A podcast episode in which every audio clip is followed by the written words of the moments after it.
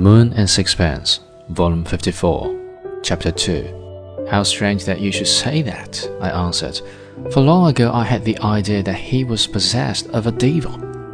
And the passion that held Strickland was the passion to create beauty. It gave him no peace. It urged him hither and thither.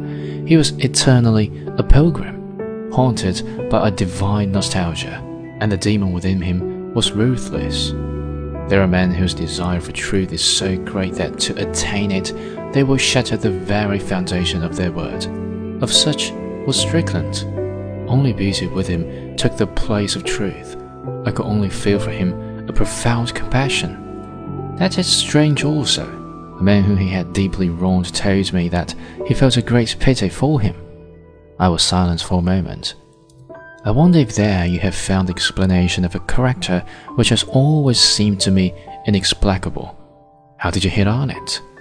He turned to me with a smile. Did I not tell you that I too, in my way, was an artist? I realized in myself the same desire as animated him, but whereas his medium was paint, mine has been life. The Captain Brunot told me a story which I must repeat, since, if only by way of contrast, it adds something to my impression of Strickland. It has also, to my mind, a beauty of its own. Captain Brunos was a Breton and had been in the French Navy. He left it on his marriage and settled down on a small property he had near Quimper to live for the rest of his days in peace. But the failure of an attorney left him suddenly penniless, and neither he nor his wife was willing to live in penury where they had enjoyed consideration. During his seafaring days, he had cruised the South Seas, and he determined now to seek his fortune there. He spent some months in Papeete to make his plans and gain experience.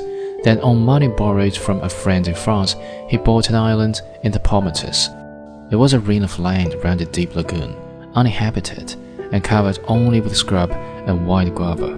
With the intrepid woman who was his wife and a few natives, he landed there and set about building a house and clearing the scrub so that he could plant coconuts. That was 20 years before, and now what had been a barren island was a garden.